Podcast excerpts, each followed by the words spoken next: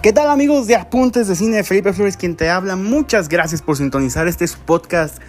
Intentamos ser su favorito en cuanto a cine. También ya vamos a meter esta onda. No, la verdad no, no vamos a meter series. Vamos a ir con puro cine y con puros datos pues relevantes del mundo de la cinematografía y de las comunicaciones actuales. ¿Por qué hablo ya de esto tan rápido? Felipe Flores quien te habla, por cierto, y gracias por seguirnos en Google Podcast, en Spotify, en Apple Podcast y toda la barra disponible de estos medios audiovisuales que antes era muy imposible, de verdad imposible que uno se pudiera imaginar hacer radio de esta forma. Yo lo sigo viendo como radio. A lo mejor muchos me dicen, es que no, se necesita la cabina y todo. Es cierto. De hecho, si vieran cómo grabo, yo grabo en un formato hiper casero. Pero me gusta porque, ven, o sea, hasta todo soy... Hago todo lo que quiero. Tengo esa libertad ya de hacerlo. Me gusta muchísimo porque antes era muy limitado el mercado. Siempre escuchábamos a los de siempre por lo mismo que no había otra forma, era muy difícil acceder a este mundo por tráfico de influencias, posiciones políticas incluso, el compadrazgo clásico que se da en medios de comunicación, sea en deportes, espectáculos, prensa política, prensa rosa. Lo que me diga usted desde la universidad, yo recuerdo ese tipo de cosas y era como de, no manches, ¿cómo, cómo voy a llegar al mundo de los medios de comunicación si es tan difícil, si es para muy poca gente, tengo que ser casi casi nieto de Chapoy, bueno, hijo, pues tampoco es que esté grande, tan grande Pati Chapoy, eh, pero bueno, tengo que pertenecer a los Chapoy, a José Ramón Fernández, bisnieto de un Milmo, de una Azcárraga, no lo sé, gente de Marín, de este Mario Marín, gente, no, no quiero caer en muchas más incoherencias porque estamos hablando de cine, pero es muy bueno valorar el espacio que te ofrece un podcast, valorar las oportunidades que hay y es por eso que, ¿por qué hablar de esto? Porque hoy en día el cine vive en tiempos muy nuevos, muy modernos, en el que estamos viendo cómo se transforman las plataformas. Ya no es solo el clásico ir al cine. Antes aquí en México pues era que los cinemas gemelos, Cinépolis, Cinemet, que ahora ya, ya ha regresado, tenía muchos más nombres antes. Ahorita voy a buscar antes de irnos, les los voy a recordar en el segundo segmento. Pero esto se los digo porque hoy llega HBO Go, o HBO Max aquí en Latinoamérica y fortalece la baraja de streaming. Se une a las ya conocidas Netflix, se une a Amazon Prime, se une también a esta plataforma de Paramount. Ahora ya todo el mundo tiene una plataforma, todo el mundo tiene una forma de ver, pero el cine es el único perjudicado en esto. Mm, ¿Qué va a pasar con el cine? Obviamente yo creo que nada. Definitivamente nada va a cambiar la forma de ver el cine como verlo en la gran pantalla, ¿no? Hasta las cámaras tienen esa función para poderlos ver en un lugar increíble, para sentir la música, la vibra de las actuaciones. Nada va a cambiar el cine. Pero los tiempos modernos acercan nuevos métodos de tecnología cada vez más increíbles, más despuntantes. Tecnología de punta, ahora 4K. Yo antes me acuerdo que era la tele de bulbos y ya apenas tengo 30, pero soy muy tradicional en este aspecto. Me gusta mucho el cine tradicional y creo mucho en cine tradicional. Pero bueno, ahora llega HBO Max o HBO Latinoamérica. Pues a traer funciones nuevas, ¿no? Hablamos que de zona de degustación, o sea, te dan primeros capítulos de series, van a tener la Champions League, que eso es un avance increíble en cuanto a deportes, ya no va a estar en las clásicas televisoras privadas, ESPN, Fox, en Azteca o Televisa, después creo que llegó en 2004, pero otra vez me desvío del tema, me encanta divagar las películas de estreno de los principales estudios asociados con HBO, ligados a ellos como Warner, se van a estrenar directamente en la aplicación 30 días después de cine y sin costo adicional. ¡Pum Disney! ¡Pum Disney! Un golpe difícil, pero ¿cuál es la mejor? Definitivamente, ¿cuál es la mejor? ¿Cuál es la que más nos va a gustar? Obviamente la mejor es la que más te guste, ¿no? si eres muy Disney, pues con Disney. Si te gustan series y toda esta vaina, pues ahí está Netflix, incluso con películas nuevas, pero no necesariamente grandes producciones increíbles que van a marcar la historia del cine. Están haciéndolo a una factory para sacar películas a lo bruto, estilo Hallmark, ¿no? En los años 90. También tenemos la de Amazon que adquirieron hace poco un porcentaje de Metro Goldwyn Mayer, esta, este estudio de las producciones faraónicas del Hollywood de oro tienen todas las películas a partir del 86 en adelante, ¿no? así que no vamos a ver las grandes producciones de Sylvie Meyer y compañía, pero vamos a ver varias. En HBO también tendremos muchas de las históricas producciones de los estudios Warner y compañía. que han sido hitos de la historia del cine. Así que a mí se me hace muy bueno esto de los streamings en cuanto a películas históricas, ¿no? Que vamos a poder revivir, no sé, quieres vivir de la nueva la nueva ola francesa o del cine expresionista, tienes muchas más alternativas. No hemos hablado también de movie, de classics. Sería volarme la cabeza hablar ahorita de todas. El punto es que llega esta nueva alternativa. ¿Cuál es la que tú vas a escoger? ¿Con cuál tú te vas a quedar? para seguir fomentando el crecimiento de tu cultura cinematográfica. Eso es muy importante decir. Yo en lo personal, ahora que llegue HBO y no es inserción pagada, pero la realidad es que a mí me, me, llama mucho la atención esto del acervo histórico del cine. Yo en lo personal las que uso, yo uso mucho movie, cual Fresa, Mamón, Indie Underground alternativo. Uso movie, pero también utilizo una que se llama Classic, que tiene lo mejor del cine clásico, sobre todo porque a mí me encanta. Ya hablando de gustos personales, yo amo el cine de terror, el cine expresionista, así que ahí tiene todas las opciones que a mí me encantan, desde Doctor Mabuse hasta, ¿por qué no?, Metrópolis. Hay películas increíbles ahí. HBO, espero que tenga esta alternativa. Netflix creo que ha hecho un esfuerzo muy loable pero se está convirtiendo en una factory. Se convirtió en aquello que juró destruir. Porque ya produce muchas series, muchas películas y muchas realmente sin tener un gran contenido. Le encuentro muchos paralelismos a lo que era Hawkman antes. Disney pues sigue con su baraja clásica. Ya hablaremos ahorita de Cruella que está haciendo un boom dentro de los estrenos. Y Amazon pues ha hecho contenido inteligente, ha tenido muy buenas películas últimamente de este nuevo género de cine de suspense que está haciendo muchos homenajes a Hitchcock, pero ha hecho tratos muy buenos con era Blumhouse o Blumhouse, no recuerdo, creo que era Blumhouse en cuanto al cine de terror con Jordan Peele. Está haciendo series también muy interesantes en unión sobre todo con artistas latinos, con muchos creativos latinos ahí puedan encontrar, como no sé, me viene a la mente ahorita Regina Blandón o esta chica que canta también Tesaía. Ahí andan todos. El punto es que llegó el momento de seleccionar la mejor para ti HBO Max llega ya a Latinoamérica el próximo mes de junio. Vamos a tener su estreno. Pero bueno, en gusto se rompen géneros y aquí en Apuntes de Cine lo importante es anunciarles eso, que ya llegó la nueva alternativa, la campana nos toca, es momento de ir a la primera pausa en Apuntes de Cine. Sigan con esas libretas, vamos a platicar un poquito de estrenos, un poquito sobre este hecho arquetipo raro de romantizar a los villanos, pero ya lo hablaremos. Felipe Flores quien te habla. Gracias por seguirnos en Spotify, en Apple Podcast, en Google Podcast. El cine está en los apuntes de cine. Regresamos.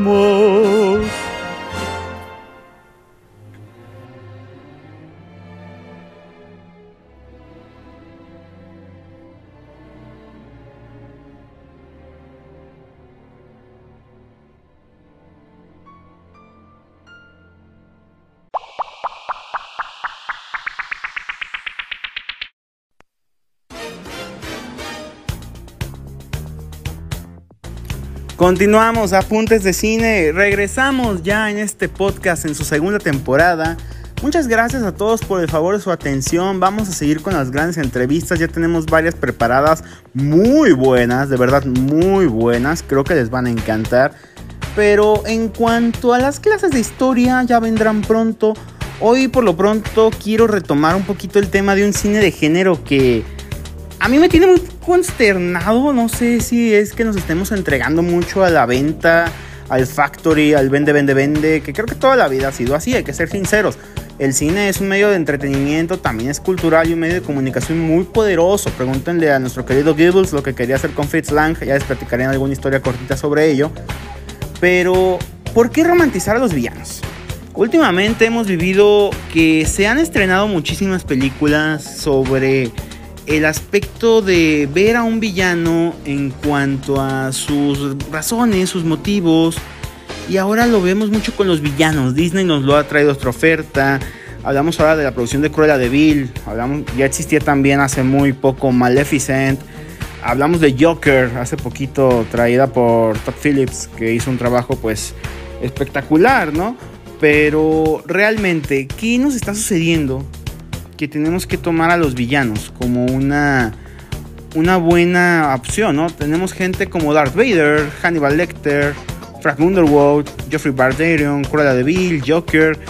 Híjole, no sé, a veces resulta ser muy seductor, ¿no? El lado de la maldad. El lado de ver un personaje villano o el hecho de, ¡ay, yo lo puedo reconstituir! O querer contar su lado de la historia. No lo sé, no sé exactamente por qué está sucediendo, pero sí te pregunto a ti que me lo dejes saber en redes sociales. ¿Qué sucede que estamos viendo este talento con los villanos. O también otra cosa, el cine de terror vende y lo conocimos desde el expresionismo alemán, este cine famoso que hablaba de sueños, pesadillas, monstruos, del cual ya tendremos un capítulo próximamente en Apuntes de Cine. Pero ¿por qué ahora la necesidad de sacarlo a la luz? A mí, por ejemplo, hablando de villanos romantizados, pues no sé. Recuerdo mucho Alfred Hitchcock lo que hizo con Psycho, con su Norman Bates que era aterrorizado por su madre y que crió un asesino. Y el entender las razones del villano nos da mucho, mucho espacio de la historia, ¿no? ¿Cuáles son sus inspiraciones? ¿Por qué el mal? ¿Por qué esto? Pero hay un fenómeno muy distinto entre conocer las aspiraciones de un villano, que también tenemos gente increíble, ¿no? Pues Stanley Kubrick lo tenía en La Naranja Mecánica o en The Shining, Martin Scorsese y compañía lo hicieron con Taxi Driver llevándolo a un villano, no un villano, sino un, modo de el sueño americano un poco más oscuro. También lo hizo en El Lobo de Wall Street, en Goodfellas, en Casino. Eh, la trilogía de Goodfather, ahorita que estaba leyendo este artículo de Altapelli también, es cierto, Darth Vader es un villano que todos amamos, pero muchas veces hemos visto este fenómeno de romantizar villanos al punto de quitarles hasta su origen de maldad. ¿Cómo es esto? Ahorita que vamos a hablar de la película de Cruella. El perro ya dijo presente, obviamente, como siempre. He visto un fenómeno con Disney. Me pasó con Maleficent hace poco con Angelina Jolie. Que lejos de hacer al villano más villano, lo hicieron ver como más héroe o antihéroe. No estilo Suicide Squad, ¿no? Pero sí le hicieron que la gente se encanta. Más que asustarse por un villano, terminaran encantados por el villano. Y eso es algo que el cine últimamente nos lo está haciendo por el factor de vender, vender, vender. No quiero decirles eh, ni echar spoiler de que Cruella de Vil con Emma Stone, que ella por sí misma es brillante y lo ha demostrado siendo una de las musas modernas con Yorgos Lantimos, no quiere decir que sea una mala película, ni ese spoiler les decía, pero sí últimamente mucho el cine, hablando de los villanos, buscan vendernos este concepto de que es bueno ser malo, así, algo así como la casa del ratón o el show de club de bar de villanos que tenían en Shrek. Yo no quiero llegar al momento donde tengamos que ver películas que probablemente va a pasar, señores, porque el cine vende y no lo hacen para que tomes de ejemplo un villano, lo hacen como para que consumas.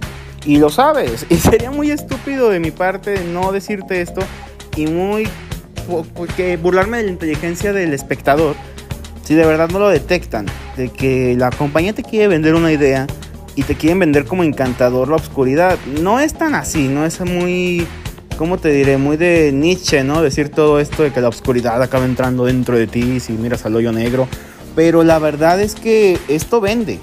Vende mucho el Black, vende mucho un tipo Darth Vader, un Capitán Garfio, una película biopic de Gastón. No lo sé pero es muy raro ver cómo romantizan villanos que lejos de que te asusten más, que yo creo que eso sería lo ideal, ¿no? Si vas a hacer una película de un villano, obviamente un villano es encantador y eso es lo que más atrae en el cine, pero no hacerlo como tan humanizado, ¿no? Porque le quitas los dotes del mal, le quitas los dotes de su misma locura y realmente pues no sé, o sea, lo dejas en un papel muy vulnerable, pero que vende, o sea, y yo creo que últimamente este concepto de Disney que nos lo ha traído es que pues ha romantizado muchísimo a los villanos, los ha hecho ver en un papel mucho más como comprender, de tener muchísima empatía. No sé qué sucede con el cine de esta generación. Yo no quiero decir que esto signifique que es un cine más sensible, que busca las emociones, porque no es cierto. Lo que busca es vender y lo hace con historias que van desde lo simple hasta lo absurdo. Lo vamos a ver con Cruella, pero pues es el cine moderno y es la realidad. Vamos a esta nueva pausa, estamos en apuntes de cine, ya lo sabes, deja tus comentarios en redes sociales, regresamos.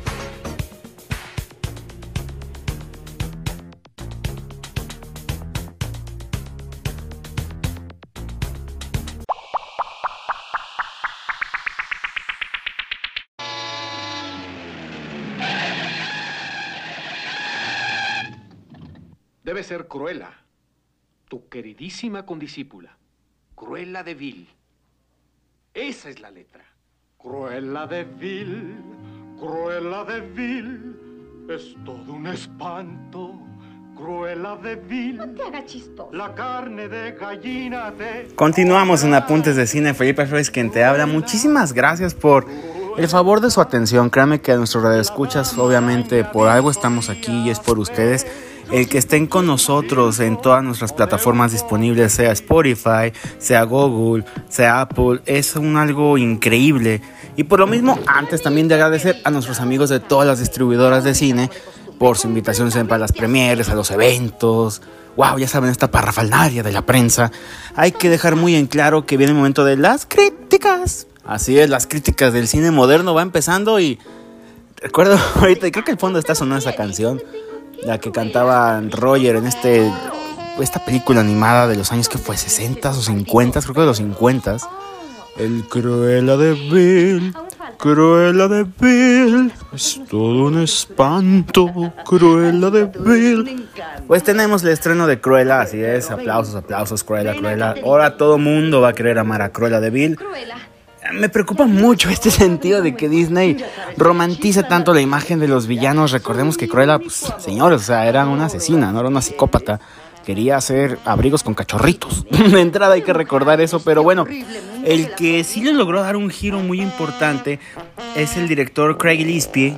Gillespie, sí, Craig Gillespie. Lo recordamos por el famoso I, Tonya, Yo, Tonya con una espectacular Margot Robbie que yo creo ahí merecía el Oscar. De hecho, Alison Janney se llevó un Oscar como mejor actriz secundaria. Pues de qué va? ¿De qué va esta famosa película de Cruella, Cruella de Bill?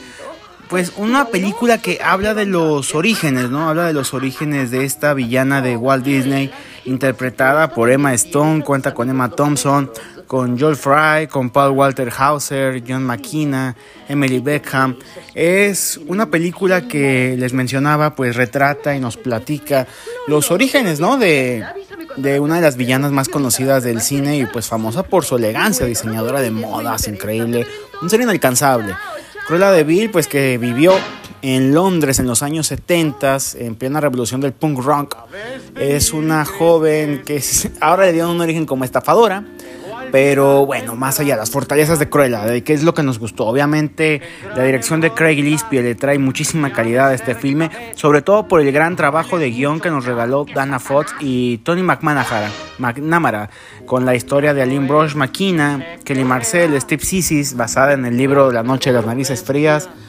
Wow, más allá de los efectos visuales que sí resultan ser muy agradables, a mí yo no voy muy empa no empatizo mucho con esto de que ahora le den este rol a las villanas de Disney como si fueran las grandes heroínas. Entiendo que el mal surge de algún lado, ¿no? Y toda la, no sé, toda la consecuencia de tener maldad o algo surge por algo. Por eso valoro mucho la labor en dirección de Craig Gillespie por darle alma. Como en su momento pudimos ser empáticos, pudimos ser muy sensibles con el sufrimiento de Tonya Harding, hablando de otra de sus películas como I, Tonya. Recordamos a Tonya Harding encarnada aquí por Margot Robbie en esa película y nos hizo entender el por qué era como era y sus motivaciones con una madre terrible como la que interpretó Alison Janney en su momento. Aquí nos encontramos con un personaje encarnado por Emma Stone que lleva es prácticamente un boceto, creo yo, de lo de las mismas sensaciones que viví gracias a I, Tonya. Es por ello que me gustó el film de Cruella, creo que es muy buena. Yo no voy muy de acuerdo, insisto, con esto de que dotemos de humanidad tanto a los villanos psicópatas de Disney. Ya pasó con Maleficent, ahora pasa con Cruella. Es una buena película, no me confundan. Sí me gustó, tuvo momentos divertidos, la música está muy bien. El VCO de, Flor de Florence también está espectacular. Emma, bueno, hablamos de una de las mejores actrices contemporáneas que próximamente la tendremos en otro filme de Giorgios Lántimos. Así que hablamos de Emma Stone, que desde que empezó con esta revolución, ella, ella salía en estos famosos cines cómicos que encabezaba todo este grupo de actores divertidos con James Franco y compañía. Ella estuvo de esa generación, logra tomar un papel que le quedó a molde, son 134 minutos. De verdad se van a divertir. La música de Nicolás Brité, la fotografía de Nicolás Caraxanis fue bastante buena, una producción de Walt Disney junto con Mark Platt y TSG Entertainment.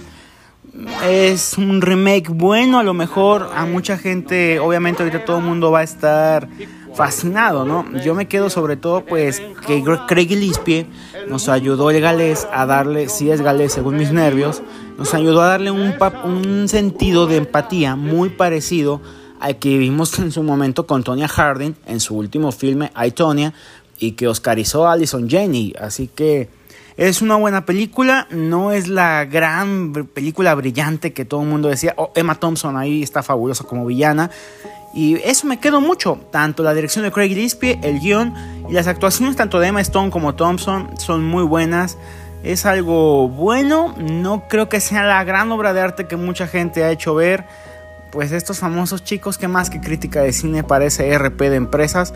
No es la gran obra de arte que parece ser. Es una buena película a secas. Es como para un buen no sé, o sea, un domingo aburrido o algo, no vamos a ver algo fuera del lugar, algo nuevo, que le den dotes de sabiduría, de... pero sí empatiza uno con Cruella de Vil, en este caso con el personaje de Estela, que es el que encarna Emma Stone, pero es buena película, la pasamos y tuvo su crítica aquí en nuestros queridos apuntes de cine.